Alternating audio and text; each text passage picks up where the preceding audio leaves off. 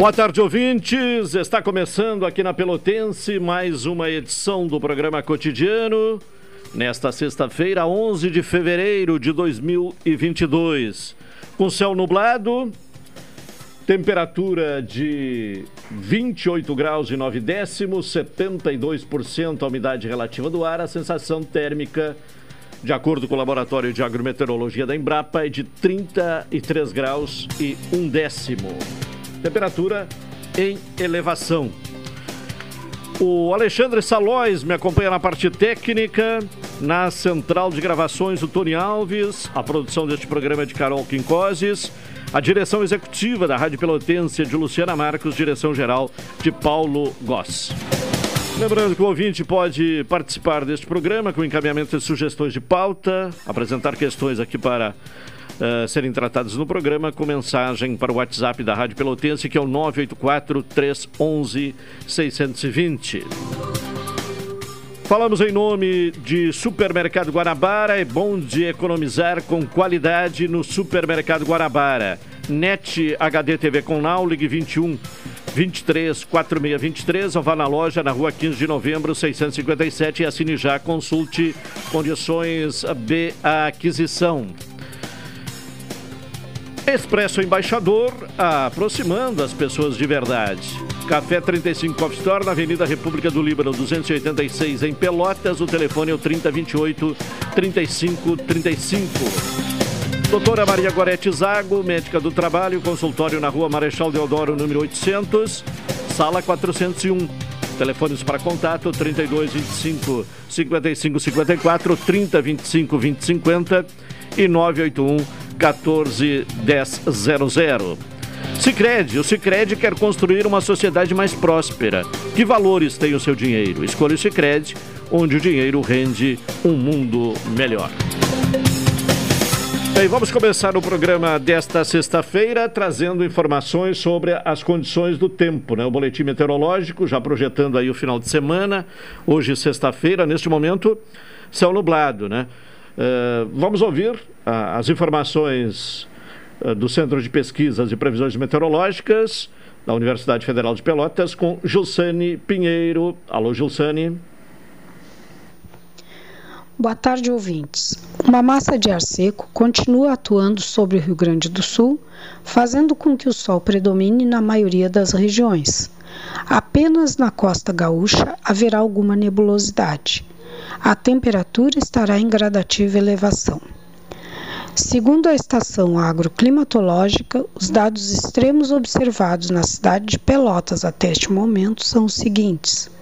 A temperatura mínima ocorrida foi 22 graus às 7 horas da manhã e a umidade relativa máxima foi 98% às 7h30 da manhã. A previsão para Pelotas e Zona Sul para esta sexta-feira é de céu claro com períodos de parcialmente nublado. Ventos de nordeste fracos a moderados com rajadas ocasionais na parte da noite. A temperatura máxima ficará em torno de 31 graus. Para o sábado, céu parcialmente nublado, passando a nublado, com pancada de chuva e trovoada. Vento de nordeste, fraco a moderado, com rajadas ocasionais. Temperatura mínima de 22 graus e máxima de 29 graus.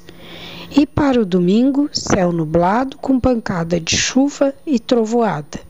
Vento de sudoeste fracos a moderados. Temperatura mínima de 21 graus e máxima de 26 graus. A meteorologista que elaborou este boletim foi Gilsane Costa Pinheiro, do Centro de Pesquisas e Previsões Meteorológicas da Universidade Federal de Pelotas. Tá bem, Gilsane. Obrigado pelas informações. Final de semana, então, com chuva, né? Pancadas de chuva e trovoada. Começa amanhã e, e vai ocorrer né, também no domingo, né? Chuva e trovoada. Pancadas de chuva, né? E, e trovoada. Vamos agora ao Juliano Silva para trazer as informações policiais desta sexta-feira. Alô, Juliano, boa tarde. Caldeirinho, boa tarde. Boa tarde, ouvintes da Pelotense, emissora da Metade Sul, a rádio Todo Mundo Ouve. Tivemos na madrugada, o plantão agora dele, delegado James Gonçalves, tivemos na madrugada uma prisão de um homem suspeito de tráfico de drogas. Acabou sendo localizado pelos agentes da DRACO, Delegacia de Repressão às Ações Criminosas e Organizadas. Ele foi apresentado aqui na DPPA, depois de ser localizado no bairro Areal, foi encaminhado até o presídio regional aqui da cidade de Pelotas. Também tivemos, Caldenei, um assalto no bairro Fragata, onde uma mulher acabou sendo assaltada. A vítima estava é, chegando em casa, foi surpreendida por dois homens armados que anunciaram o assalto e levaram dela bolsa, documentação e objetos pessoais. E neste momento, Caldenei, sendo apresentado aqui na DPPA, um homem suspeito de praticar um roubo na área central da cidade de Pelotas. Esse é o fato que está sendo registrado neste momento e apresentado aqui. Estamos ao vivo aqui na Delegacia de Polícia de Pronto Atendimento, neste momento onde eles estão, neste momento, apresentando esta ocorrência. É claro, detalhes estaremos trazendo daqui a pouco com maiores detalhes e maiores informações aqui da Delegacia Caldenei. Tá bem, Juliano Silva com informações diretamente eh, da Delegacia de Pronto Atendimento neste começo de tarde de sexta-feira.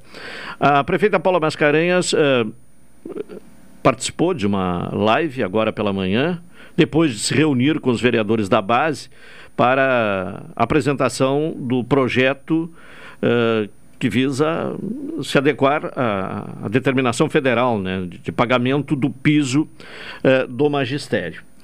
Eh, são muitas informações, né, então eh, se torna impossível resumir, mas ao longo do programa vamos tentar trazer mais informações a respeito do que está sendo proposto pela Prefeitura e que vai ser encaminhado à Câmara, esse projeto, para atender a, ao pagamento, né? A lei, atender a, lei do, do, pagamento do piso do magistério. São 12h39. Vamos agora ao intervalo. Na sequência, retornaremos com o cotidiano.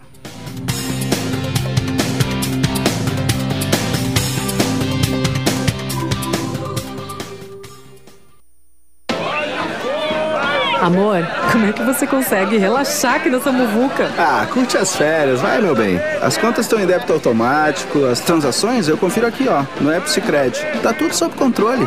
Eu vou me estressar pra quê? Coco, olha o coco! Ó, quer um coco? Ele aceita Pix. Pra tudo que o verão pede, tem Cicred. Pagar, investir, transações, saldo e muito mais. Baixe o app e leve o Cicred aonde você for. Café 35 em todo lugar. Forte, marcante, o cheirinho no ar. Café 35 em todo lugar. Forte, marcante, como a história do Rio Grande.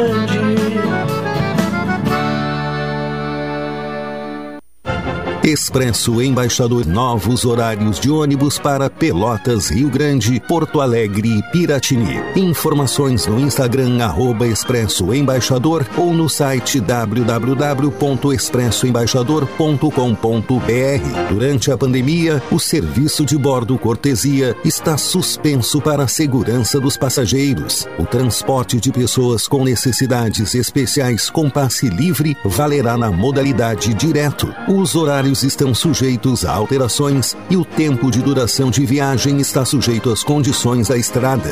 Expresso Embaixador. O futuro é hoje. As aulas vão começar e tem muita criança precisando de material escolar. A Rádio Pelotense e a Ótica Lume convidam todos os ouvintes a participarem da campanha Volta às Aulas. Doe cadernos, mochilas, lápis, canetas, borrachas e folhas de ofício. Campanha Volta às Aulas. Vamos todos juntos escrever um futuro melhor para as nossas crianças. Pontos de arrecadação: Ótica Lume, 7, Esquina Osório e Rádio Pelotense, Rua Alberto Soveral, 64. Eu me coloco. Desde pequena viajamos juntos para casa da praia. E o pai sempre ali no volante, respeitando e se colocando no lugar dos outros que estão na estrada. Hoje sou um reflexo dele e quero continuar passando a mesma empatia adiante. A gente esperou o ano todo por esse momento. Nessas férias, vá com calma e siga passando a empatia adiante. Detran e Governo do Rio Grande do Sul. Novas façanhas. Bazar Shopping Pelotas é mais que uma liquidação. As promoções estão tão imperdíveis que invadiram os corredores. A estação vai mudar, mas as ofertas estão mais quentes do que nunca. É o Bazar Shopping Pelotas. Corre, é só até domingo. Programa Cotidiano. O seu dia a dia em pauta. Apresentação Caldenei Gomes.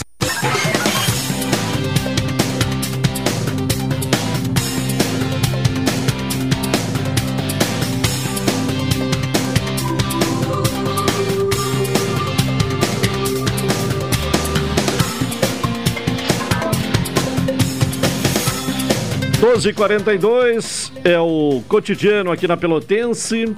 Embaixador, Expresso Embaixador, aproximando as pessoas de verdade. Café 35 Coffee Store, na Avenida República do Líbano, 286, em Pelotas. Telefone 30 28 35 35. Doutora Maria Gorete Zago, médica do trabalho, consultório na Rua Marechal Deodoro, número 800, sala 401, telefones para contato 32 25 55 54 30 25 20 50. Lembrando, né, que eh, a Rádio Pelotense, eh, em parceria com a ótica Lume, está promovendo a campanha Volta às, às Aulas, né? Doe cadernos, mochilas, lápis, canetas, borrachas, folhas de ofício, enfim, né? Material escolar. A doação pode ser feita na ótica Lume.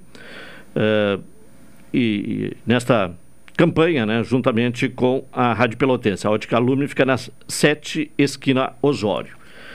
Então, é o momento de contribuir aí com material escolar nesta campanha Rádio Pelotense Ótica Lume, uh, a campanha Volta às Aulas. Vamos agora a um contato né, com a doutora Daniela Alba, que é diretora uh, da Regional Sul do CIMER, Sindicato Médico do Rio Grande do Sul, porque a, ah, a diretoria do CIMER teve uma reunião aqui em Pelotas uh, recentemente com a prefeita Paula Mascarenhas e uh, a questão que eu coloco à doutora Daniela Alba é exatamente isso, qual a finalidade deste encontro com a prefeita? Boa tarde. Boa tarde, Caldenei. Boa tarde, ouvintes da Rádio Pelotense. Obrigada pela oportunidade de estar ocupando esse espaço mais uma vez. Nós estivemos no dia 10, em Pelotas, uh, no encontro com a prefeita Paula Mascarenhas e a secretária de Saúde, Roberta Paganini. E esse encontro foi motivado pelo aumento de número de casos de Covid que ocorrer, estão ocorrendo não só em Pelotas, né, mas no Brasil todo. Isso todos nós estamos cientes disso. Uh, e nós fomos pedir uh, né, informações de como é que estava sendo manejado esse, esse recrudescimento. Também foi uma oportunidade em que a prefeita nos explicou alguns projetos de melhorias e de reorganização e, e fomos pleitear algumas outras, algumas outras solicitações a ela também. Certo. Inclusive sobre esta questão da Covid, Uh, num determinado momento, o Simers demonstrou preocupação com a desestruturação uh, do sistema de saúde aqui em Pelotas, com fechamento de leitos, uh, em, principalmente leitos de UTI. De que forma essa questão foi tratada? As explicações dadas pela prefeita satisfizeram o Simers ou não? Sim, na verdade nós tivemos o fechamento da maternidade Covid, que era um anexo que ficava em frente do hospital, uh, e da maternidade Covid, né? Só que isso hoje, atualmente, nós não temos mais maternidade Covid. É, as maternidades eles estão lidando com as gestantes dentro da própria maternidade, isso está bem organizado. E a princípio, uh, segundo a prefeita, nós não estamos com superlotação, né? Os pacientes estão sendo acomodados e não está havendo falta de leito. Certo. Bom, as outras questões que foram tratadas, inclusive do ponto de vista econômico da categoria dos médicos, eh, de que forma está sendo encaminhado? Ah, os, com a pandemia, ah, os médicos receberam um, um aditivo no valor hora uh, que era uh, em virtude da pandemia, né? Como uma uh, existe um nome periculosidade, Sim. periculosidade. É, e aí, com a queda dos casos, né, essa, esse incentivo caiu, uh, mais especificamente na UPA Areal, que era uma UPA que dava suporte à, à UPA Bento, que é a atual CASG, que é o Centro de Atendimentos a Síndromes Gripais. Então, caiu esse, essa, essa, esse aditivo que tinha no valor hora dos médicos, nos honorários dos médicos, e em função do recrudescimento de casos, uh, apesar da UPA não ser mais referência para pacientes COVID, ele, ela ainda atende pacientes uh, com, com sintomas gripais, acaba uh, referenciando ao CASG, propriamente dito, mas achamos justo que, em função de estarem expostos à carga viral e ainda atenderem esses pacientes, uh, seria justo que eles tivessem uma majoração desse desses honorários. E o nosso pleito foi atendido. Certo. Bom, como uh, o Simers tem acompanhado uh, essa, esse recrudescimento do, do, da pandemia no momento, inclusive a, por conta da, da variante Ômicron?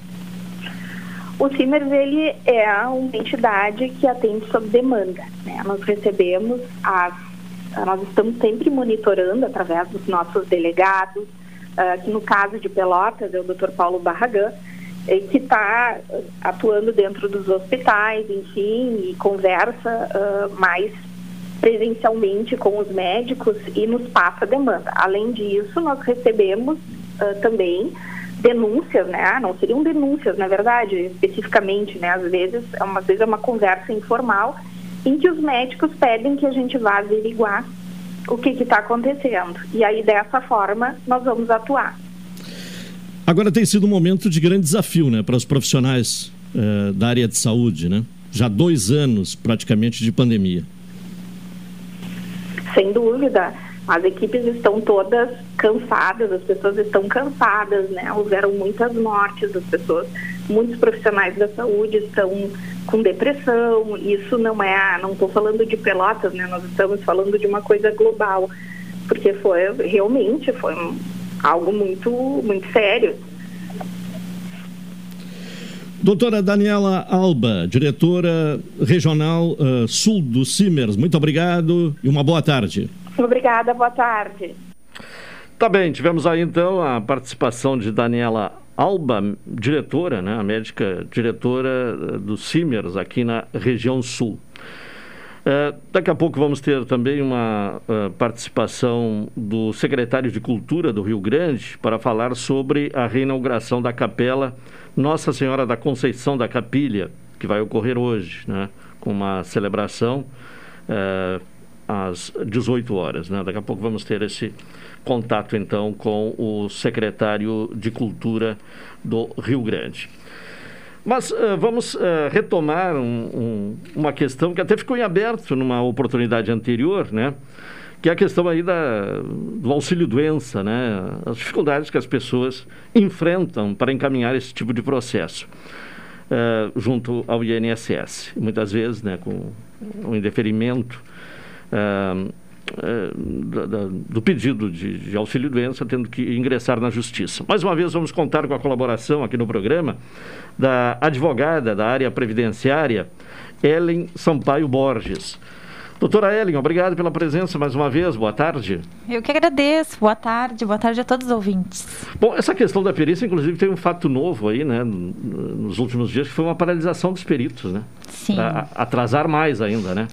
Exatamente. É, já há um tempo a gente tem uh, um lapso, assim, grande, né, entre o agendamento e a realização da perícia e, e justificado nessa ausência, né, na, na impossibilidade aí do número de peritos, né?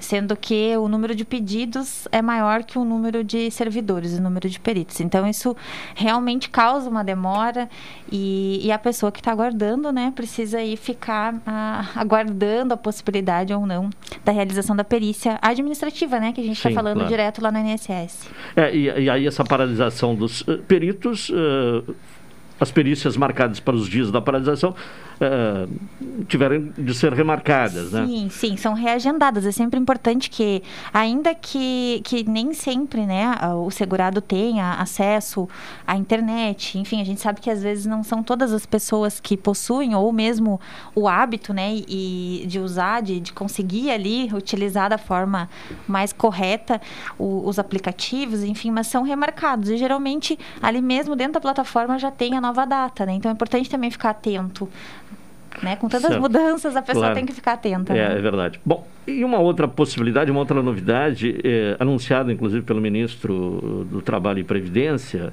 Onyx Lorenzoni, é a perícia de forma remota. Sim. Qual a sua opinião?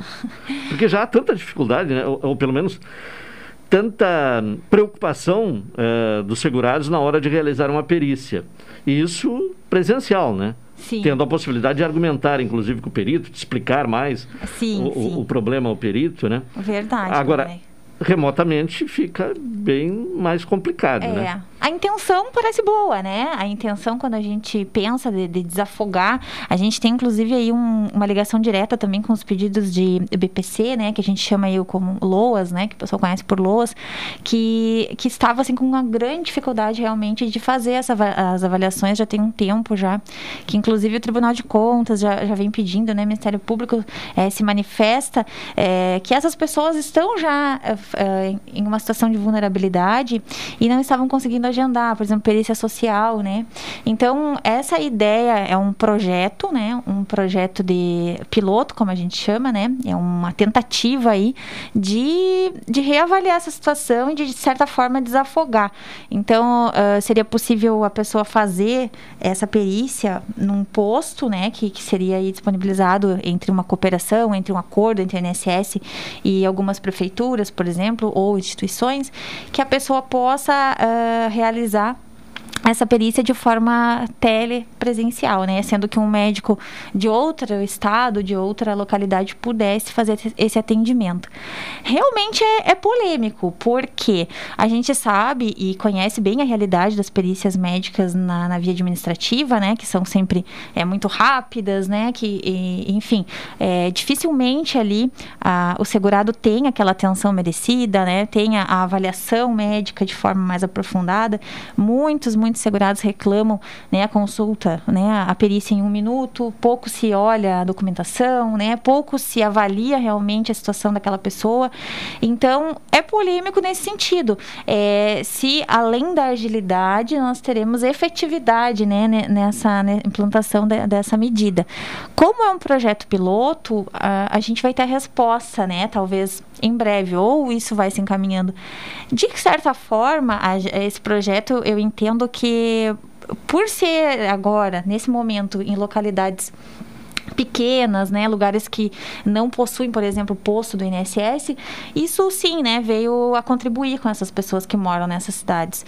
E, mas agora, se isso seria possível, é, né, é, de forma a nível nacional, a nível Brasil, e de que forma realmente essas perícias seriam é, realizadas, isso é, é, polêmico. A gente já teve uma situação parecida no ano passado, a gente já teve aquela situação do, do, do atestado médico, né, de pedir através do atestado médico, que valeu até o ano passado. Então, essa é, nova medida talvez também venha é, aí ao encontro, né, do que todo mundo espera, que é essa agilidade, né? É o que é, é, esperamos. É, por um lado, haverá, naturalmente, a, a, a, ideia e a pretensão é, é, de agilizar o processo, né? Agora, vendo o lado do segurado, parece mais complicado, né? As pessoas já ficam inseguras na Sim. hora de fazer uma perícia. Uma perícia à distância. E especialmente nos casos de. Que, eh, na verdade, essa, essa portaria, né, essa medida que foi é, editada, ela foi é, a favor da, da, realização dos pentes finos, né, que a gente chama. Então, são milhares realmente de pessoas que, que possuem aí a intenção de. Re, a intenção não, né? A necessidade de revisar o benefício, são convocadas pelo INSS e precisam agendar essa perícia. Então, é, pensando nesse sentido, né, milhares aí, milhões de pessoas é, seriam convocadas para essa medida através da, da, telemedicina, né, que a gente chama. Inclusive já teve bastante polêmica em razão da, até com o próprio órgão, né, da, da, do conselho de classe da, da própria medicina mesmo, se essas, se esses atendimentos, né, né, são, são realmente assim é, eficientes, por aí dizendo. A questão do pente fino é, é uma, uma forma, inclusive, de, de, de restringir o número de pessoas recebendo benefício, né? É. claro que há irregularidade uhum. né? e é preciso uh, ir atrás dessas irregularidades. Uh, mas uh, o pente fino ele vai além disso, né? É. O pente fino busca aí o, aquelas pessoas que vêm já recebendo, né, o benefício e que e, de alguma forma são chamadas aí para reavaliação, como tu disse, né, para ver se realmente estão incapacitadas ou não. É, esse ponto é importante porque muitas pessoas às vezes não estão é, preparadas para essa revisão, né, por desconhecimento ou por falta de opção e oportunidade de levar documentos novos, por exemplo, né, de, porque isso é, um, é uma exigência do INSS, né? Que quando tu vai na perícia, é importante que tu leve documentos novos, documentos médicos recentes. Até para poder provar que está naquele momento Naquele inca momento incapacitado. incapacitado. Né? E, mas nem todas as pessoas conseguem, né? Esse atendimento, principalmente a tempo. Então, tem aí o benefício suspenso em razão, né? Ou não compareceu, porque de alguma forma te, houve a convocação lá no Diário Oficial e não recebeu, né? Não sabe. Então, vai saber da suspensão na hora de receber mesmo, né, o benefício. É uma medida que é necessária, né, em razão realmente dessas irregularidades, mas que que estava trazendo muito prejuízo a muitas pessoas, porque é, era necessário reagendar, né? Inclusive até essa medida também dispõe que vão ficar suspensas, né, esse, esse tipo de revisão, pelo menos até o segundo semestre. Não vai haver pente fino, né? Até porque é, esse desdobramento dessa medida que, que por enquanto é esse projeto piloto da telemedicina aí em 90 dias. Então, dentro desses 90 dias, a gente vai ter um pouco da ideia, né, se isso vai realmente é, prosseguir, se vai ser implementado. De... Porque o pente fino já vem de algum tempo, né? Já. Já, já há 5, 6 é. anos que ele Sim. tem alguns momentos de uma campanha mais intensa depois. É, é, Nesse, nesse atual governo, a gente percebeu, assim, uma, um, um movimento maior, né? É, em busca mesmo, assim, da, dessas irregularidades, na busca de reduzir, talvez, né, o número de beneficiários. E, e tem aí uma, uma questão política também, né, que, que vem envolvendo isso já, principalmente, claro que já existia, mas nos últimos anos aí a gente percebeu um movimento bem maior, né, de convocação. Tá bem, estamos ouvindo a advogada da área previdenciária, Ellen Sampaio Borges. Temos agora o intervalo, vamos a ele, na sequência retornaremos.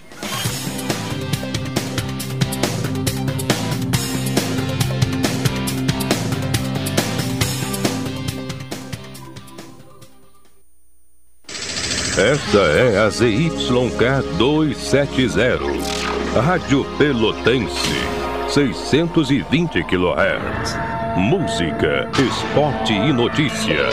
Rádio Pelotense, 10 kW, a mais antiga emissora gaúcha. A Rádio Show da Metade Sul. Dicas para combater o Aedes aegypti não adianta acabar com todos os possíveis criadores do mosquito Aedes aegypti da sua casa se o seu vizinho não faz o mesmo. Então mobilize a vizinhança, seja chamando para uma reuniãozinha ou seja na boca a boca, para ter certeza que todos estão tomando os mesmos cuidados necessários para evitar a proliferação do mosquito. Rádio Pelotense 620 AM. Todo mundo ouve no combate ao Aedes aegypti venha debater os desafios da produção de alimentos na 32ª abertura oficial da colheita do arroz e grãos em Terras Baixas, de 16 a 18 de fevereiro, na estação Terras Baixas da Embrapa. Clima temperado em Capão do Leão. A informação é um insumo fundamental para as altas performances. Inscrições gratuitas e programação completa em colheitadoarroz.com.br ou pelo aplicativo Colheita do Arroz. O evento seguirá todos os protocolos de saúde para a segurança de todos. Realização Feder Arroz. A Portos RS segue atenta para os desdobramentos da variante Omicron e, como medida preventiva, adotou o regime de teletrabalho em rodízio, com o objetivo de diminuir a circulação de pessoas no prédio administrativo. Mesmo assim, reforça o seu quadro funcional e a comunidade que as medidas de distanciamento social, uso de máscaras em lugares públicos e higienização das mãos com álcool em gel seguem válidas. Programa Cotidiano. O seu dia a dia em pauta. Apresentação Caldenei Gomes.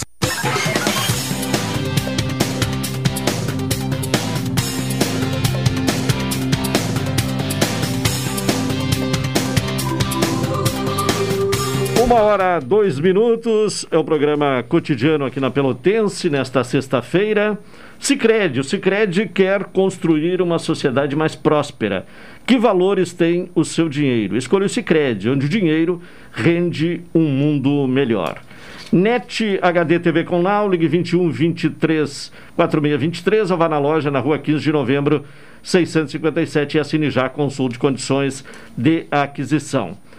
É bom de economizar com qualidade no supermercado Guanabara. Doutora Ellen Sampaio Borges, quais são as coisas mais importantes que o, que o segurado que precisa passar por uma perícia médica no INSS? Quais são os, ah, os documentos mais importantes? Quais são as providências mais ah, importantes que o segurado deve ah, atentar? Denei, eu sempre considero que o primeiro ponto seria a documentação médica, né? Esse ponto é um ponto bem forte na hora da avaliação, ainda que. Uh, nem todos os documentos vão ser avaliados ali, né? Enfim, a gente pode correr esse risco, mas é, levar documentos que realmente façam relação dessa incapacidade com o trabalho ou com a atividade que aquela pessoa exerce, né? É, muitas pessoas têm dúvida em relação ao, ao auxílio uh, doença, por exemplo, né? Agora por incapacidade temporária mudou o nome, mas continua sendo auxílio doença, né? Na, na aí no popular, é, essa relação, né? Às vezes a pessoa pensa, ah, será que eu tenho direito? Será que essa doença me dá ou não direito a um benefício? E, e a doença por si só ela não dá realmente direito, né? O que gera o direito é a incapacidade de realizar a tua atividade em relação a essa doença, que pode ser uma doença temporária ou pode ser aí algo que vai durar por mais tempo. Então, essa avaliação médica através de documentos e principalmente documentos recentes, né, que, que é uma exigência, digamos assim, do, da perícia do INSS, é importante o segurado estar sempre atento, né? Sempre que for ao médico buscar, é, pedir, né, documento, olha, tive aqui, será que tem como fazer uma declaração? Se realmente eu não posso trabalhar, será que tem como constar isso num atestado, né, para que eu possa apresentar? Então, dizendo que estou incapacitado em razão uh, dessa doença por esse motivo, né? E por quanto tempo? Isso também é bem importante, porque o médico uh, perito, ele vai avaliar conforme é uma questão técnica, né? Médica.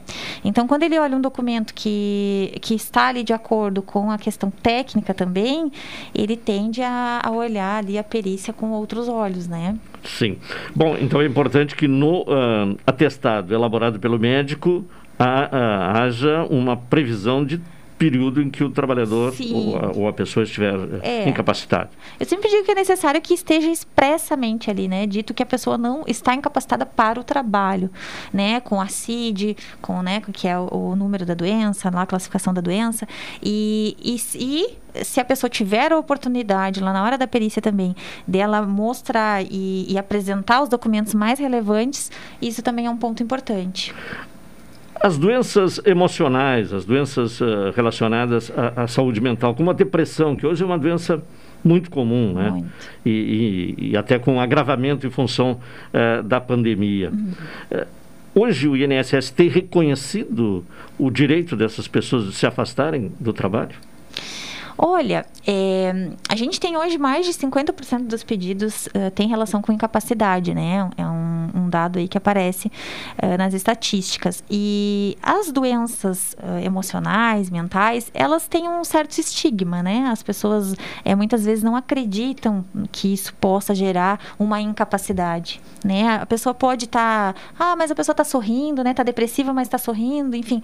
Mas que motivo, né? O que, que incapacita ela de realizar realmente as atividades que ela fazia no dia a dia, né? Então a gente percebe que existe esse estigma e também tem uma questão técnica que é dessa avaliação na hora da perícia, porque nem sempre o perito ele conhece tecnicamente eh, com profundidade, né, esse, essa doença e, e dessa doença o que geraria de incapacidade.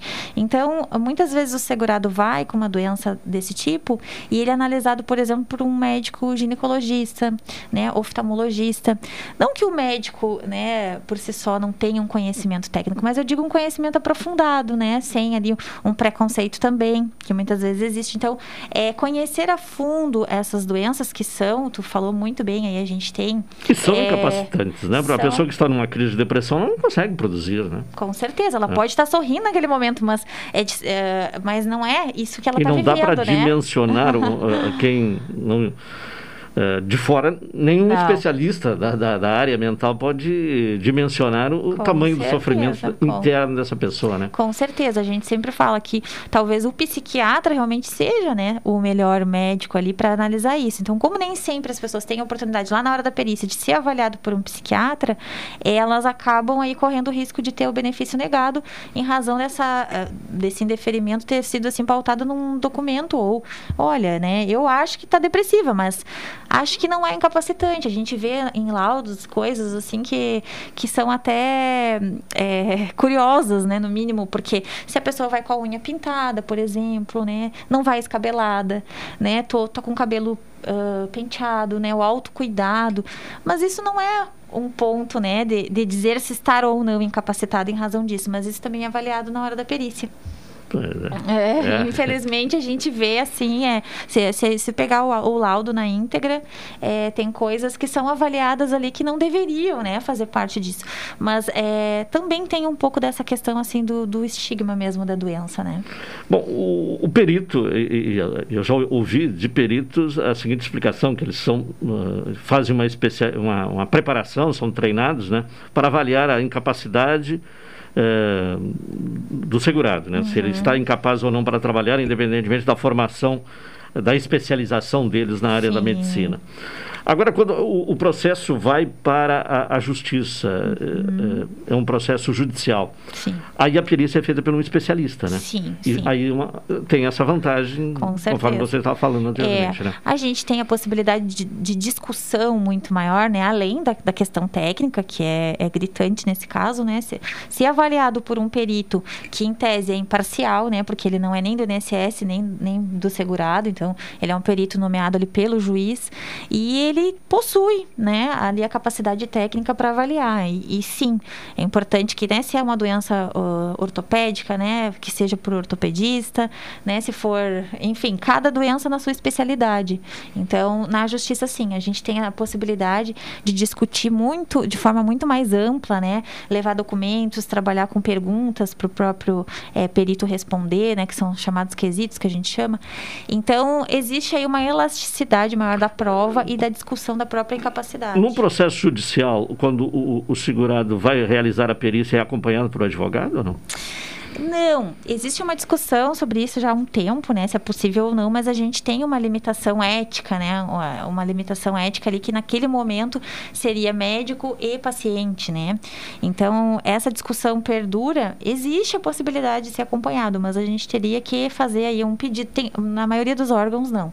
Né? Hoje, aqui na, na nossa realização, da, especialmente aqui, por exemplo, a nossa Justiça Federal aqui em Pelotas, as perícias estão sendo realizadas, inclusive, nos consultórios, em razão da pandemia, né, a gente não tem mais a perícia lá na Justiça Federal. Então, a, o segurado é convocado para ir no próprio consultório do médico e fazer essa avaliação, né? E cabe ao médico ou não permitir que a gente acesse a esse recinto ali, né, na hora da consulta. E dificilmente é cedido, porque Sim. existe ali critérios mesmo, né, da, da, da, própria doença, enfim, um sigilo médico, tem questões éticas, assim, envolvidas que acabam é, retirando a possibilidade do, do advogado que não está envolvido nessa questão especificamente, né, técnica, de acompanhar acompanhar. É, qual tem sido, assim, o, ah, pelo menos uma ideia em termos de percentual do número de processos que são indeferidos uh, no, no, nesta questão do, do auxílio-doença?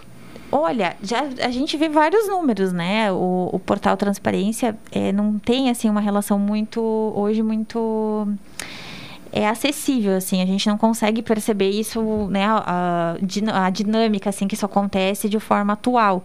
Mas a gente já ouviu falar que é 80%, já teve, assim, é, 80% dos benefícios são negados. Alto, né? Alto, bem alto. E, e aí, eh, boa parte vai para a justiça, né? Boa parte vai para a justiça. E muitos não vão, né, Caldenei? Muitos ali se, de, se, se decepcionam, né? E acabam, assim, é, por não persistir naquele direito, né? Sendo que é um seguro, né? Se a pessoa tem esse direito, ela tem que perseguir. Mas aí a pessoa já foi ali é, achando que ia dar certo no INSS, né? Muitas vezes ali se sente incomodado com aquele atendimento que não foi aquilo que ela esperava. Então, uh, quando vê o benefício negado, às vezes pensa, não, né, tenho que voltar a trabalhar, ou não sei o que eu vou fazer, e fica perdido aí nesse, nesse limbo, Até porque né? eh, haverá um tempo também, né, para entrar com o processo, ter perícia, sair uma decisão judicial, isso leva tempo, né? Sim, sim. Qual tem sido a média de tempo? Oito meses, Oito mais meses. ou menos. É, até menos, dependendo do caso. É. Até chegar ao final, né? Ter a, a, resposta e já ter o benefício, no caso, é, concedido e já tá, começar a receber, né? Que a gente fala. É essa média. Teve um, um momento que até a própria Receita Federal, a Justiça Federal estava...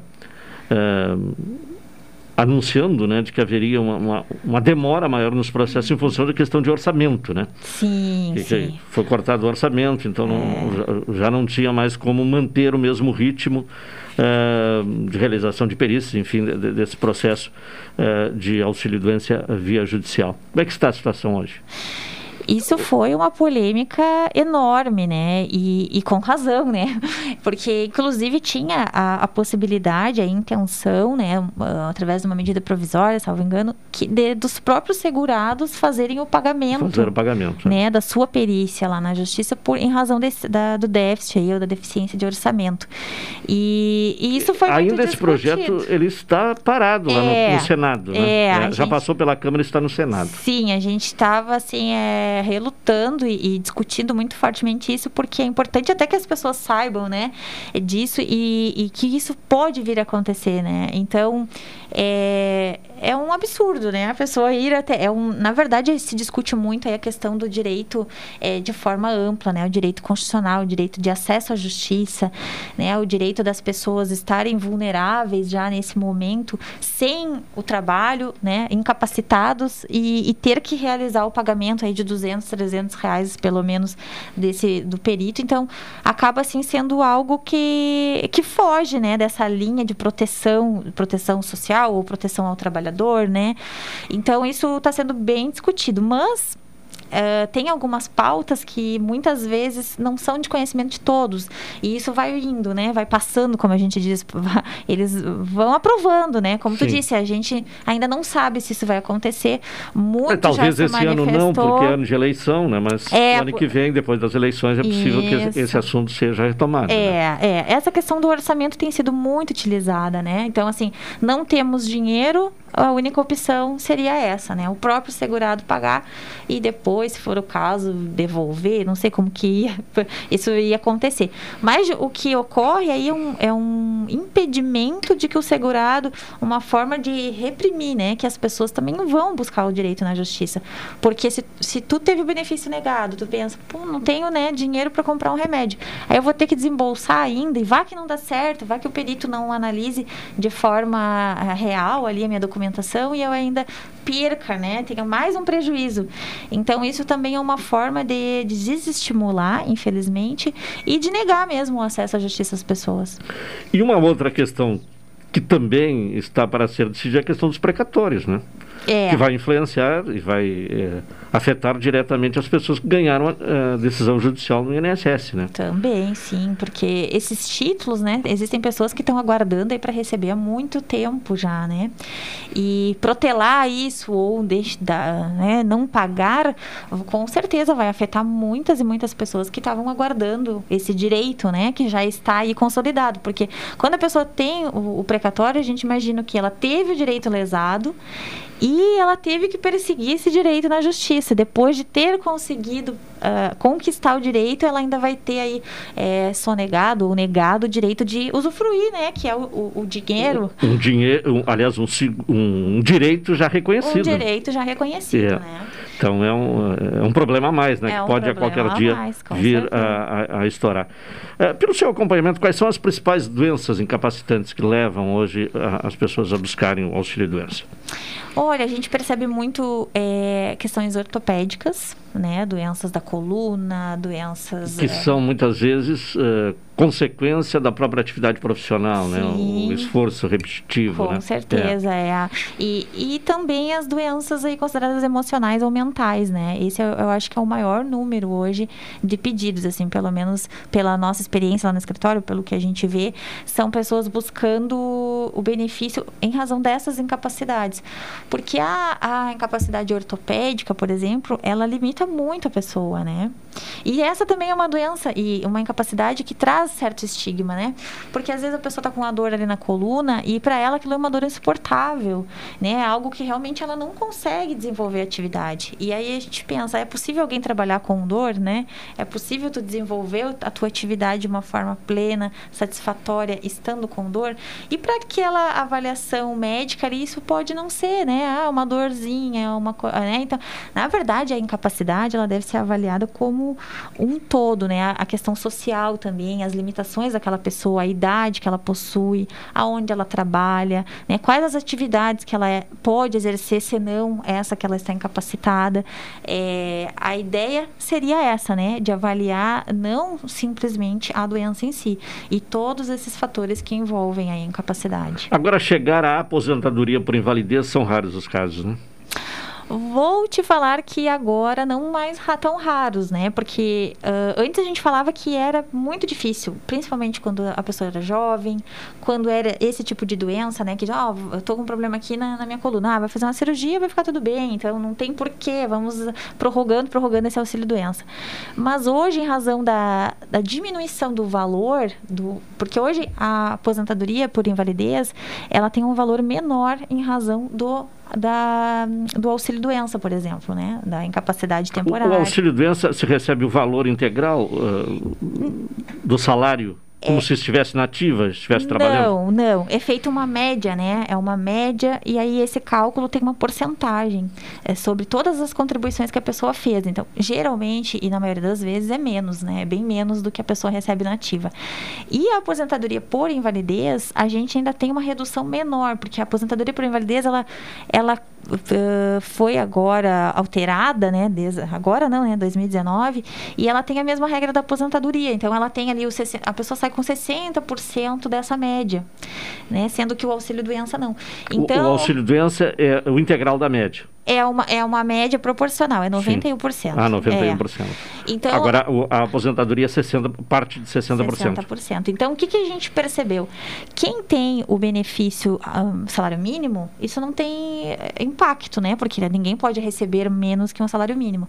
Mas quando a pessoa recebe um salário maior e tem uma média maior, isso traz um prejuízo enorme. Então, se a pessoa, por exemplo, um exemplo assim, né, que até foge um pouco, mas 4 mil reais iria ganhar, ela vai ganhar bem menos, né? Vai ganhar dois e meio, três. Então, esse e justamente nessa hora da incapacidade permanente, né? Que ela não pode ali é, buscar outra atividade, né? Senão está incapacitado de forma total né, para as atividades. Então, existe também uma discussão, é, um desdobramento dessas alterações da reforma ainda está por vir, né? muitas teses estão sendo discutidas, e essa, inclusive, é uma delas, né? Porque se a pessoa está incapacitada, seja de forma permanente ou seja de forma temporária, ela está incapacitada. Então, por que a diferença na, no cálculo dos benefícios? E, e a aposentadoria por uh, invalidez, ela não é definitiva, né? Não. Ela, ela é. pode ser é, retirada da, daqui a um tempo, né? Por isso a necessidade de quem é aposentado por invalidez, por vezes, é, realizar perícia, né? Sim, vai ser convocado também. A- a- é que o aposentadoria traz esse nome, assim, sugere que a pessoa está aposentado por É. invalidez, né? E isso, com certeza, é, é um equívoco, porque sim, a pessoa está incapacitada e ela vai ser, em algum momento, chamada para fazer uma nova avaliação, né? Porque não é de forma definitiva. Inclusive, já vimos casos de pessoas aposentadas por invalidez com 15 anos de aposentadoria e ah, fazer a perícia e ser, e ser negado o benefício, e, e né? enfrentarem um problema gigantesco, porque às Enorme. vezes não existe nem mais a atividade que eles exerciam quando trabalhavam, né? E a questão da idade, né? É uma questão que- A empresa já fechou. É uma não questão. mais. é, é uma questão muito polêmica, porque às vezes é, a pessoa estaria há 15 anos, então tu pensa, 15 anos, se ela uh, recebeu um benefício com 40 ou né, 50, isso já se passaram 15 anos. Então, ah, com 65 ou com quase 60, tu voltar à atividade que tu tinha. Além né? de estar completamente desatualizado, se for uma atividade que exige um pouco de.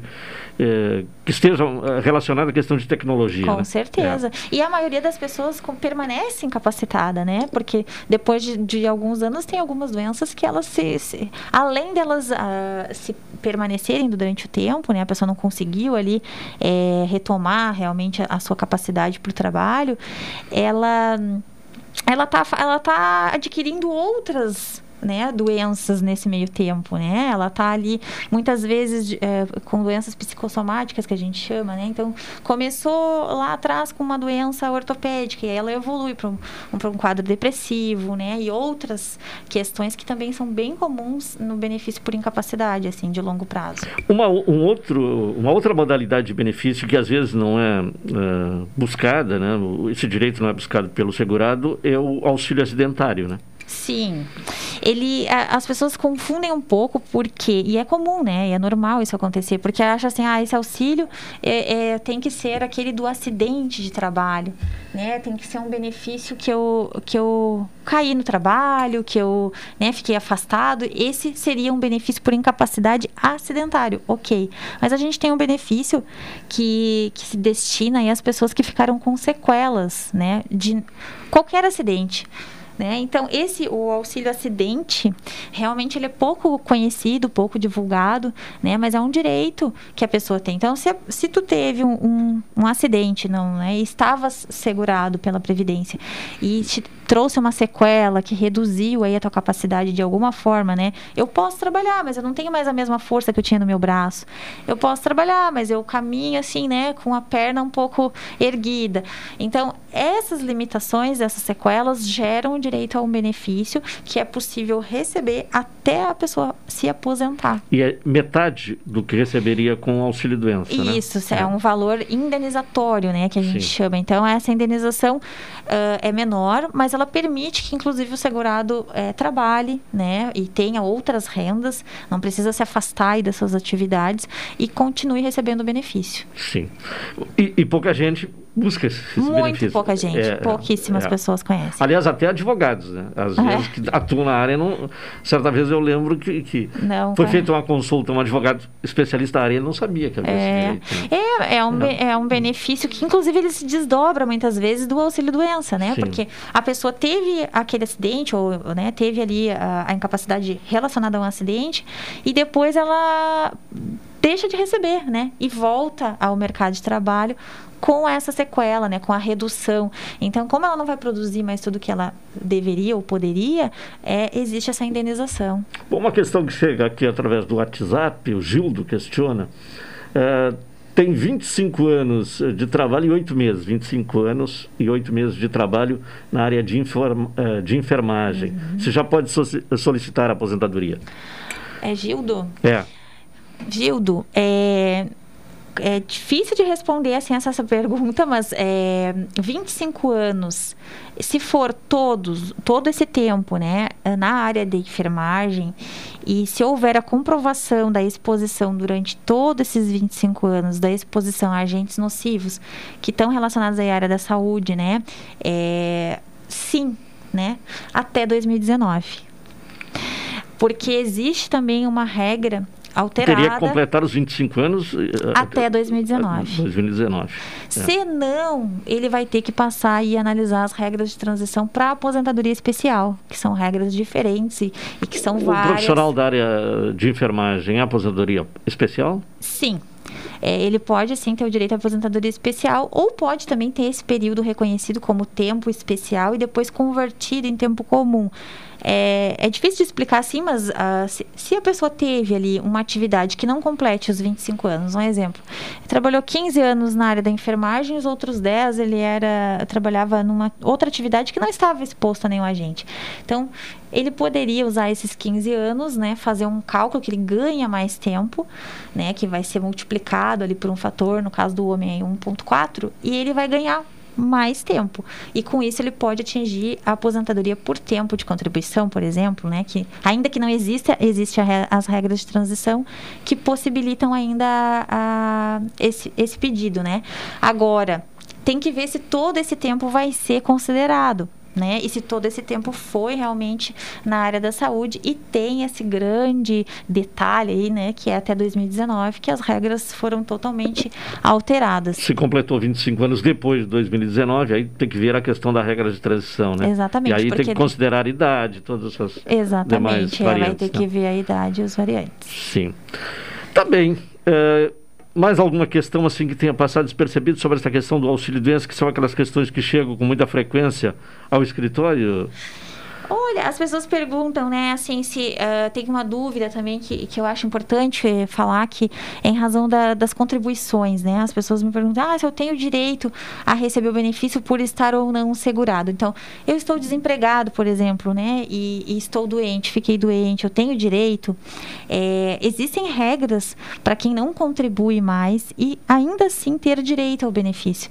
É importante a gente falar isso porque às vezes a pessoa não também não busca por achar que não tem mais o direito, né? Então já faz um ano que eu saí do meu trabalho ou um ano que eu deixei de contribuir, né? E via de regra em, dentro de um ano a pessoa ainda permanece com essa capacidade de, de segurado, né, que a gente chama, permanece dentro do sistema. E ele pode vir a pedir benefícios, né, inclusive os por incapacidade. Então vai depender do caso que isso vai se estender até três anos. Então é importante sempre a pessoa analisar ou procurar né, alguém que conheça um pouco mais da, aí, do assunto para entender e ver se realmente ele não tem direito, né? Porque muitas vezes ele tem e vai estar tá amparado assim num momento bem difícil. E o inverso também, às vezes a pessoa pensa que está segurado e não está, já perdeu o direito de ser ah, segurado, né? Sim, é. também. É, a questão de estar segurado ou ter um número mínimo de contribuições, né? Que são 12. Então, existem uh, regras e, e alguns detalhes que devem ser observados. Quem paga uh, de forma autônoma, uhum. como contribuinte autônomo, tem que pagar todos os meses? Se não perde o direito assegurado, ou quanto tempo pode ficar sem pagar?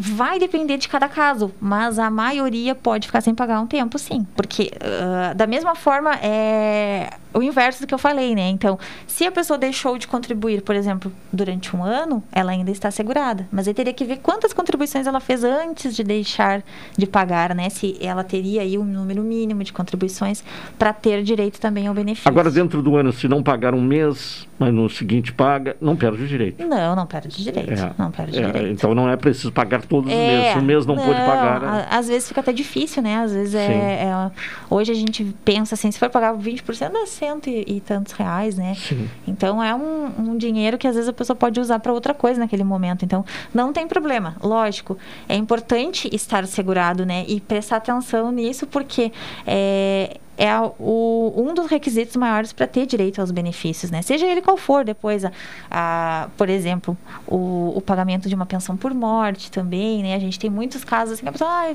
perdi o direito a deixar um benefício de pensão por morte porque faltavam ali algumas contribuições só, né? Ou deixou de pagar um pouco antes.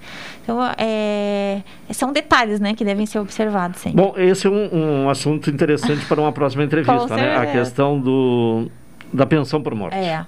Que teve alteração, né? Uhum. E, e, que eu acho que rende um bom papo. Rende um bom papo, é, tá com certo. certeza.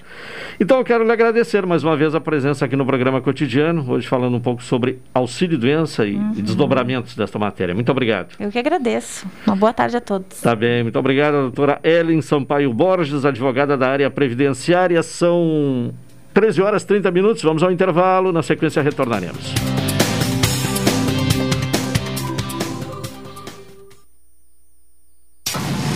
...620 AM. Você ouve, você ouve, você gosta. Chegar a um destino mais seguro depende de todos nós. Por isso, a Expresso Embaixador tem um recado. Faça sua parte e vacine-se assim que estiver disponível para você. Em breve, poderemos viajar com ainda mais tranquilidade. Enquanto isso, continue se cuidando, usando máscara e álcool em gel. E se precisar pegar a estrada, estamos preparados para levar você com segurança. Expresso Embaixador, aproximando as pessoas de verdade. Vai sair de férias? Não esqueça de revisar o carro, pagar as contas, fechar bem a casa e doar sangue. O Hemopel não tira férias nunca e a sua doação pode ajudar a salvar a vida de até quatro pessoas. Então, antes de viajar, não esqueça de abastecer o Hemopel. Uma campanha Rádio Pelotense. Uma empresa amiga do Hemopel. Café 35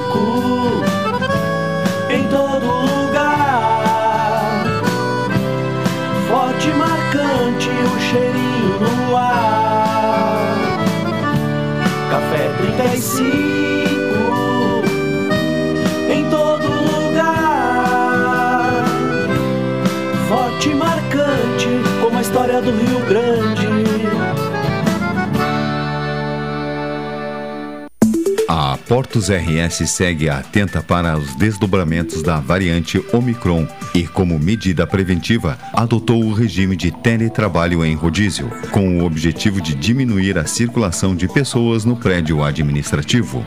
Mesmo assim, reforça o seu quadro funcional e a comunidade que as medidas de distanciamento social, uso de máscaras em lugares públicos e higienização das mãos com álcool em gel seguem válidas.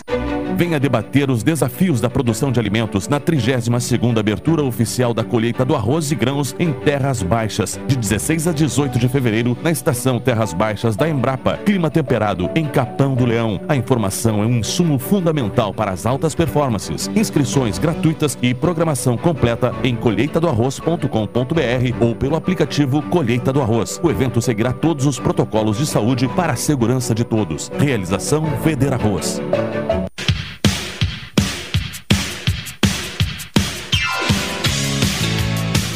O verão já chegou e com ele o momento de ir à praia, piscina, tomar banho de sol e aproveitar o calor da estação mais quente do ano. Pensando nisso, a APECAM, Associação de Apoio a Pessoas com Câncer, lança a campanha Verão Laranja Prevenção ao Câncer de Pele.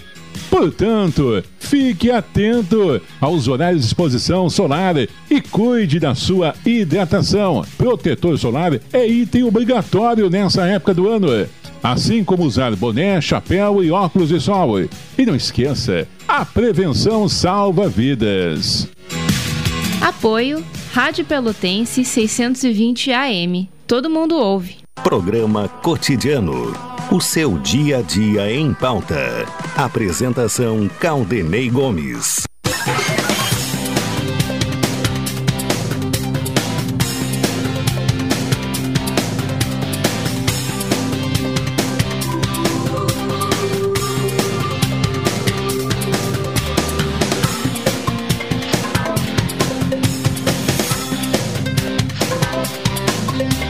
Uma hora e 34 minutos, seu programa cotidiano aqui na Pelotense. Vagas para secretária administrativa. Pré-requisitos: experiência mínima de seis meses na função de assistente administrativa ou similar, comprovada em carteira profissional. Boa digitação. Informática ao nível de usuário, pacote Office. Atendimento ao público, redação própria, cursando ensino superior, administração ou contabilidade. Interessados em enviar currículos até o dia 16 de fevereiro de 2022 para o e-mail núcleopelotas24@gmail.com. Supermercado Guarabara é bom de economizar com qualidade no Supermercado Guarabara. Expresso Embaixador, aproximando as pessoas de verdade. Vamos conversar agora com a coordenadora regional de educação a, da Quinta CRE, a professora Alice Maria Cezepanski. Professora, boa tarde. Boa tarde, boa tarde, Claudinei, boa tarde a todos os ouvintes da rádio. É um prazer estar aqui de novo. Bom, uh, agradecendo mais uma vez a sua participação. Uh, professora, vem aí, está sendo anunciado o novo ensino médio, né? Que, que, foi aprovado lá numa lei em 2017, que agora começa a ser colocado em prática. O que é que muda uh, no ensino, aqui no Rio Grande do Sul, no ensino médio? Bem, uh, na verdade, assim, é, uma mudança nacional, né? A lei foi aprovada em 2017, publicada em 2018, e aí os estados tiveram 19, 20 e 21 para adequar e para começar a inserir uh, o ensino médio, essa nova versão, né, uh, nas escolas. E agora, a partir de 22, então ele se consolida em todo o território nacional, assume algumas peculiaridades nos seus estados, uh, mas de maneira geral o corpo né, do, do, do, ensino médio ele é o mesmo para todo o país, sendo que algumas pequenas ajustes de acordo com a a localidade para se fazer adequação ao tipo de, de, de local, tá? Bom, uh, a gente já tem as nossas escolas já uh, começando no ensino médio pelo primeiro ano, tá? Então, o primeiro ano, em 2022, já começa com esse novo formato. Em 2023, o segundo ano passa também a fazer parte. Em 2024, então, a totalidade do ensino médio uh, tem essa nova configuração. Importante a gente dizer que essa é a oportunidade que a gente tem de ressignificar o ensino médio. Uh, o nosso médio estava muito desgastado, nós tínhamos uh, um, um, um espaço de escolaridade que oportunizou muita reprovação, muita evasão, muito pouco conhecimento. Isso já vinha sendo avaliado há muito tempo as discussões para a mudança do ensino médio efetivamente começaram uh, no MEC em 2015, com a participação de inúmeras instituições representativas e órgãos representativos de todas as categorias da educação, para que fosse dada uma nova roupagem ao ensino médio, não só um novo título, mas também uma, uma nova concepção de ensino médio para os nossos jovens. Tá? nós Sim. temos, assim, na, na, característica principal, a mudança uh, com os itinerários formativos, que, que, é onde há o protagonismo que se fala, o protagonismo do jovem, onde ele vai fazer as suas escolhas. E isso, para nós, assim, uh, a gente uh, pensa ser o mais importante dentro de toda a mudança do ensino médio. Tá, e como vai se dar essa escolha? Quais são a, a, as condições? O que, que, vai ser oferecido ao jovem para ele uh, fazer essa escolha, para ele ser protagonista? Bem, uh, essa nova, uh, nova composição da matriz, acho importante a gente fazer um olhar geral. Tá? Ela é composta por grandes, por duas grandes áreas. Tá? A gente não fala mais em disciplina, a gente fala em componentes curriculares. São duas grandes áreas, que são uma formação geral básica e os itinerários formativos. Essa formação básica, ela, uh, ela é aquilo que a gente já conhecia, né? As disciplinas que a gente já conhecia, transformadas em componentes, uh, que vão ser ofertadas nos três anos.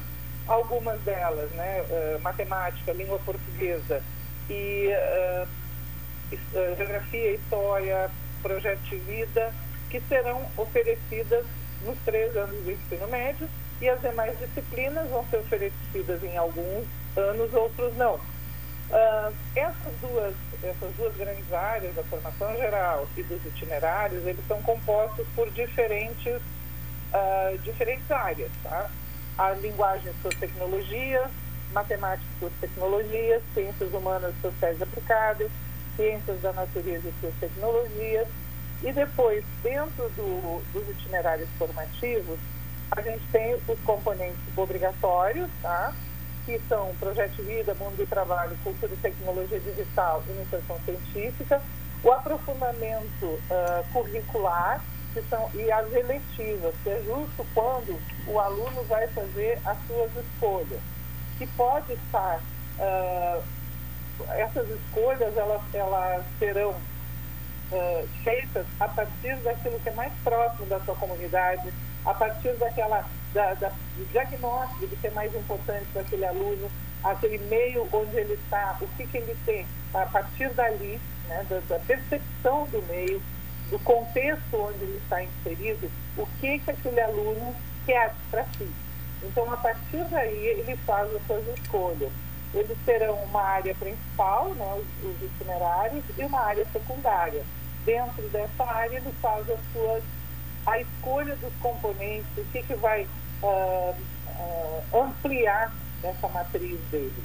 Tá? Isso claro, obviamente, orientado pelos seus professores, orientado pela escola, a escola sabendo a comunidade onde ela está inserida, ela vai fazer as propostas, ela vai trabalhar com os alunos e isso será desenvolvido das formas mais diferentes, não só na sala de aula convencional, mas em projetos, em propostas diferentes para que o aluno sinta a atração de, de ir à escola.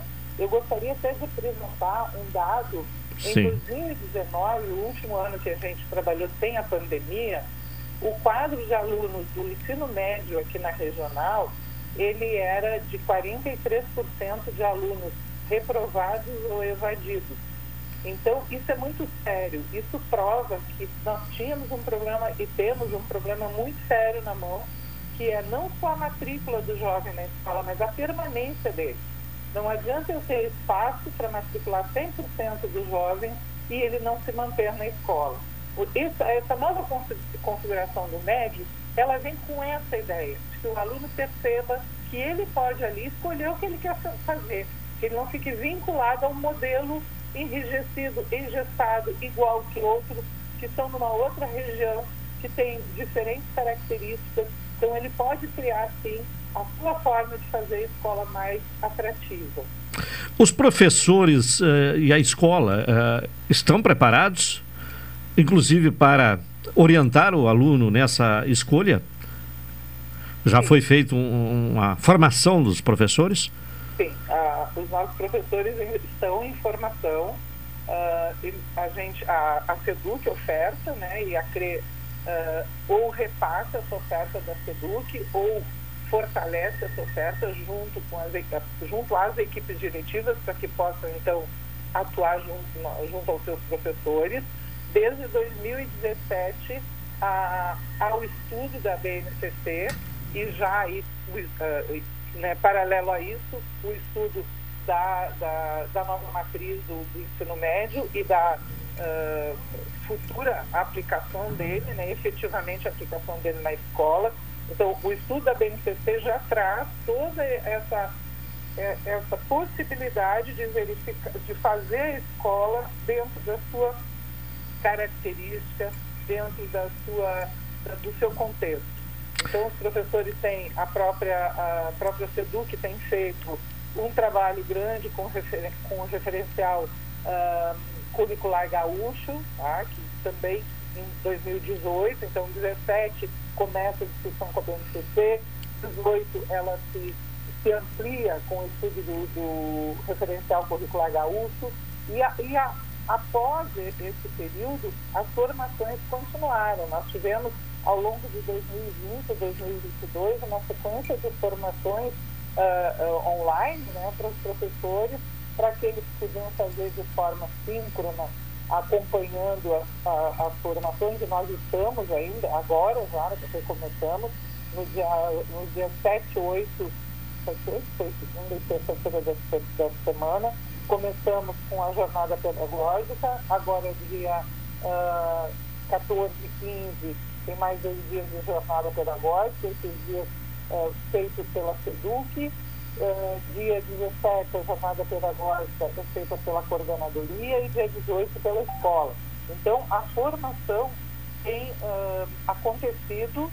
A gente uh, trabalhou bastante com o projeto vida, que, que assim, é, é, a formação que o professor está fazendo maior, porque ela vai acompanhar o aluno durante, durante três anos.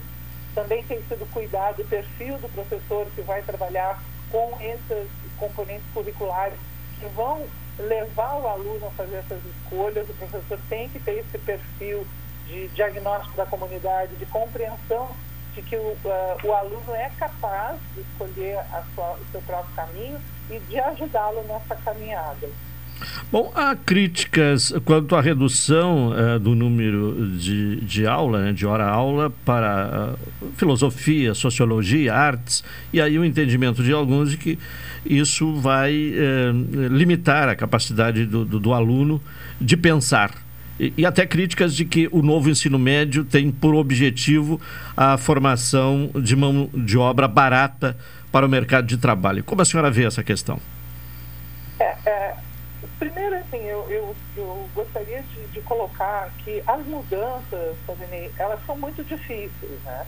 Mudar é algo muito difícil, é algo é que nos tira uh, daquela, daquela base, daquele eixo que a gente já se habituou em enfermar. Eu já, com o meu tempo de magistério, tenho 36 anos de atuação na, na escola, em especial na escola pública. Eu já passei por muitas mudanças e elas sempre causam essas, esses desconfortos e, e, essa fala do aluno ser preparado como mão de obra barata é algo que se ouviu quando as escolas técnicas foram criadas. Uh, eu lembro, eu fui aluna do, do, do, João 23 e a escola não tinha muito tempo ainda e a gente ouvia isso, que era para formar mão de obra barata. E, eu não, não considero assim, porque eu me formei ali, segui minha trajetória acadêmica. Uh, eu, assim, uh, tem uma ligação aqui, não posso. Bom, uh, eu, é, depois, quando teve o ensino médio politécnico, também se trouxe essa discussão de novo. Eu, eu associo isso muito mais ao, a, à mudança. E a gente entende que é realmente. Tá? Agora, uh, com relação à, à, supressão, então, da, da carga horária dessas disciplinas, e elas são todas que têm um, oferta em um ano só de ensino é, médio. O arte, bom, eu trabalhei com ensino médio anos atrás, já era só no, no primeiro ano do médio. Né? Arte, educação física, língua espanhola, é, literatura, ensino religioso, filosofia, sociologia. Essas disciplinas, mundo do trabalho, é, cultura e tecnologias digitais, essas, esses componentes curriculares, eles vão ser ofertados num ano só. No ano formal, Tá? É isso que a gente precisa começar a olhar é, de um, com, outro prisma. É importante estudar toda a lei direitinho com, com o óculos de educador.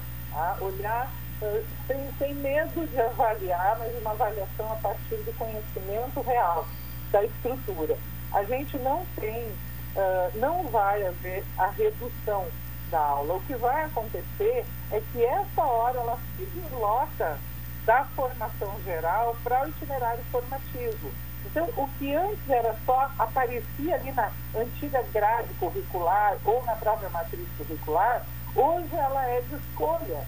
Ela vai, pra, ela vai fazer parte do momento da formação dele, tá, do aluno, dos itinerários, onde ele vai ter oportunidade de escolha, onde a escola, de acordo com a sua regionalidade, de acordo com a sua uh, com a sua característica socioeconômica, ela vai uh, apresentar para os alunos as suas, uh, as suas opções, os seus caminhos, e o aluno vai escolher. Ele pode muito bem escolher educação física, que será ofertada pela escola, ele pode escolher uh, sociologia, que será ofertada pela escola, dentro dos itinerários, nas disciplinas eletivas.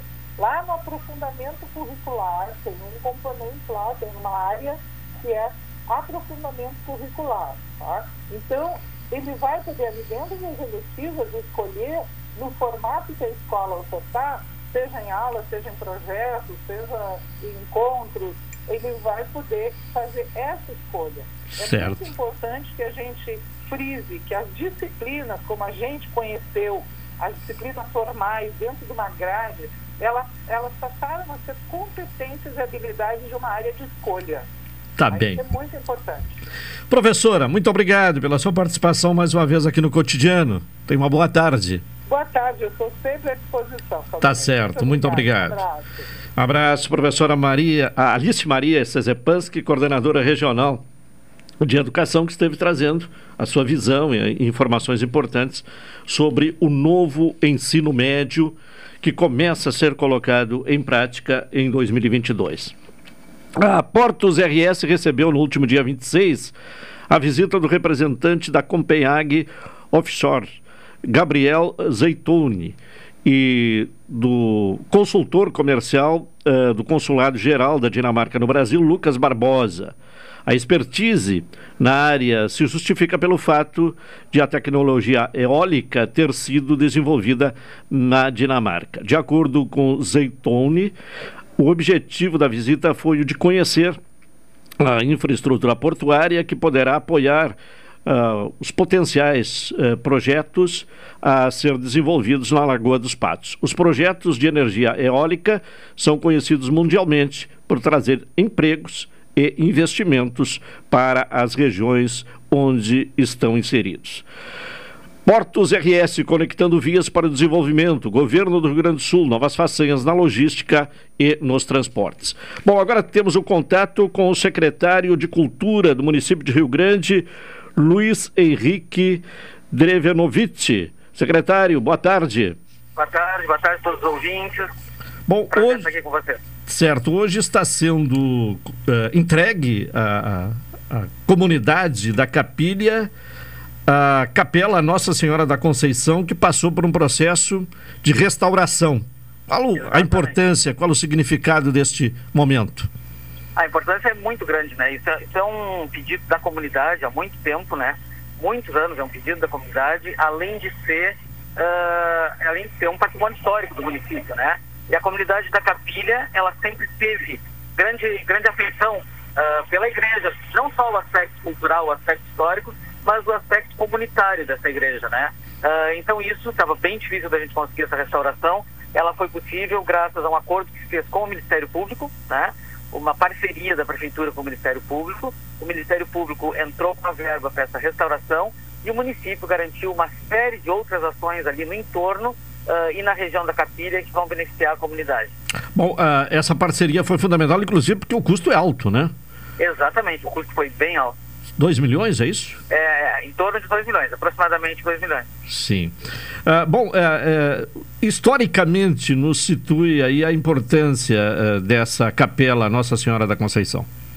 Essa capela, ela é fundamental assim, ó, ela é praticamente o começo da região da Capilha, né?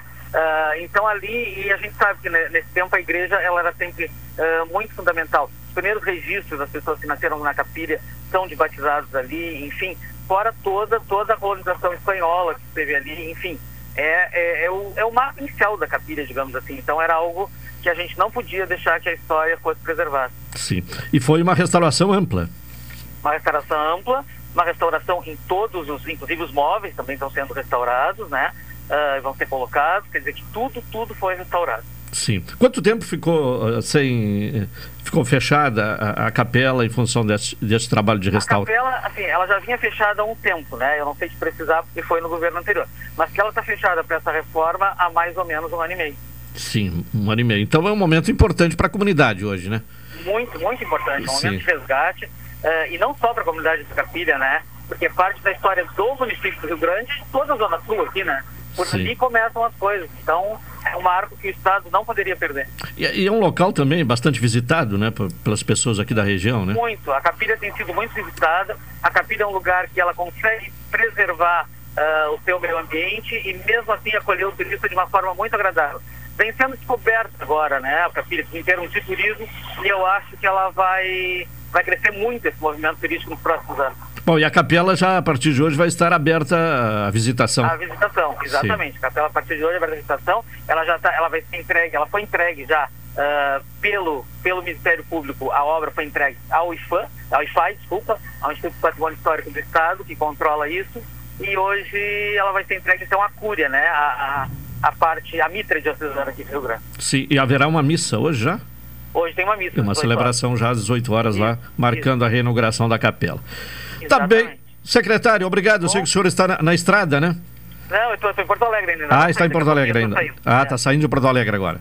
Se, secretário, muito tá obrigado bom? e uma boa viagem. Muito obrigado. Agradeço a oportunidade aí as horas de vocês. Um abraço. Tá bem, muito obrigado ao secretário Luiz Henrique Drevinovic, secretário de Cultura do Rio Grande, que está em Porto Alegre, vai começar a viagem de deslocamento para a Zona Sul uh, neste uh, momento, né? Assim que encerramos a entrevista. Vamos ter agora a participação do Rubem Silva com as informações esportivas nesta sexta-feira. Alô, Rubens, boa tarde. Boa tarde, Caldenei Gomes e ouvintes do cotidiano. Estamos chegando nesta sexta-feira, dia 11, com as informações esportivas. Não foi a mais brilhante das atuações do ponto de vista técnico. Também não parecia provável quando Marcelinho foi expulso já na reta final do jogo. Mas o Brasil conquistou uma vitória essencial na noite de ontem no estádio Bento Freitas pela quinta rodada do Gauchão. Graças ao gol de Luizinho aos 36 do segundo tempo, o Chavante superou São José por 1 a 0 do Bento Freitas e chegou a oito pontos na competição. É o suficiente para colar na zona de classificação às semifinais. O rubro-negro está em sexto lugar, porém soma a mesma pontuação do terceiro, Caxias, do quarto Internacional e do quinto São Luís, perdendo apenas no saldo de gols. Já neste domingo, a equipe de Gerson Testoni joga outra vez em casa às quatro da tarde, diante do Novo Hamburgo, para ingressar de fato no G4. O Brasil atuou e venceu com Marcelo, Marcelinho, Rafael Castro, depois Gilberto Alemão, Ellerson e Gabriel Araújo, depois Henrique Ávila, Juliano, Cal, Luizinho, Marlon, depois Juan e Paulo Vitor, Bruno Paulo, depois Thiago Santos. O São José do técnico Pingo teve Fábio no gol, Alex Murici, Pablo, Bruno Jesus e Marcelo, Thiago Pedra, depois Silas, Christopher e Fabiano, depois Tylon, Everton Bala, Mazola, depois Padu e Kevin Quejada. A arbitragem da partida no Bento Freitas foi do Daniel Nobre Bins. O outro jogo da noite em Caxias do Sul, no Alfredo Jacone, o Juventude empatou com o Ipiranga de Erechim em 0 a 0. Assim, após a quinta rodada, a classificação ficou ficou da seguinte maneira: o Grêmio na liderança isolada com 13 pontos, em segundo lugar Ipiranga 10, em terceiro Caxias, Inter, São Luís e Brasil empatados com 8 pontos, em sétimo Aimoré e Novo Hamburgo empatados com 7 pontos, nona colocação para São José e União Frederiquense com 4 pontos. E a zona do rebaixamento tem o Juventude na penúltima posição com 2 pontos e o Guarani de Bagé lanterna com um ponto ganho. A próxima próxima rodada terá no fim de semana os jogos Caxias Internacional, Guarani de Bagé e São Luís de Juí, Aimoré e União Frederiquense no sábado. Domingo, Brasil e Novo Hamburgo, São José e Ipiranga e Grêmio e Juventude. Ontem, um dia depois da divulgação dos grupos da primeira fase da divisão de acesso, o Pelotas conheceu a ordem de jogos da competição. A estreia azul e ouro será no fim de semana dos dias 9 e 10 de abril contra o São Paulo de Rio Grande na Boca do Lobo. Em seguida, a equipe do técnico Piccoli enfrenta a Inter de Santa Maria e Avenida fora. Santa Cruz em casa, Guarani de Venâncio Aires fora, Lajadense em casa e São Gabriel fora de casa. No segundo turno, a tabela é espelhada, ou seja, o Auro Cerúlio volta a pegar o São Gabriel e encerra a primeira fase diante do Leão do Parque em Rio Grande. O regulamento da segundona terá duas chaves com oito times cada. O Lobo está na chave B, ao lado de São Paulo, Inter de Santa Maria, Avenida Santa Cruz, Lajeadense, Guarani de Verão Soares e São Gabriel. Avançam às quartas de final os quatro melhores após 14 14 rodadas em duelos de ida e volta dentro do grupo. O Lanterna é rebaixado à terceirona. Nas fases eliminatórias também ocorrem confrontos em dois jogos até os dois finalistas garantirem lugar no Gauchão de 2023. Com as informações esportivas para o programa cotidiano, falou Rubem Silva. Aquele abraço, Caldenei. Valeu, Rubem Silva, com informações informações uh, da, do, do, futebol, né? as informações esportivas aqui no cotidiano. Uh, inclusive o Juventude, né? depois do empate de ontem, uh, demitiu a comissão técnica. O Jair Ventura não é mais técnico do Juventude. Estamos chegando ao final de mais uma edição do programa cotidiano. Uh, estou saindo num período de férias, 15 dias de férias, né? Então, uh, a partir de segunda-feira e nos, nas próximas edições, né? Nesses 15 dias que estarei de férias, o cotidiano será apresentado pelo companheiro uh, Leandro Freitas. Na sequência da programação, vem aí o Cláudio Silva com a Super Tarde. Uma boa tarde a todos. Até dia 1 né? Estarei de volta dia 1 de março.